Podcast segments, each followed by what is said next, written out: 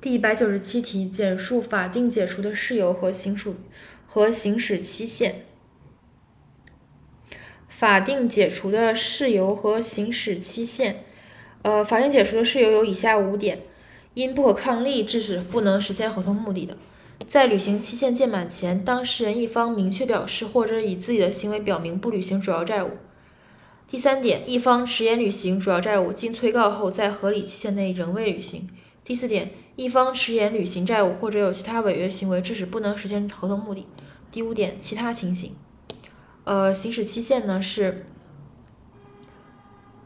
以持续履行的债务为内容的不定期合同，当事人可以随时解除合同，但是应当在合理期限之之前通知对方。总结一下法定解除的五大事由，除了一个其他之外，分别是不可抗力，然后。不履行了，然后是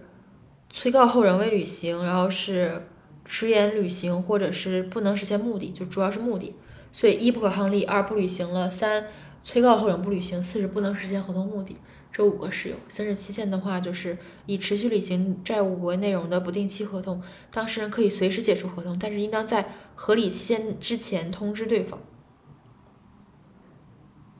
通知必须要通知才可以。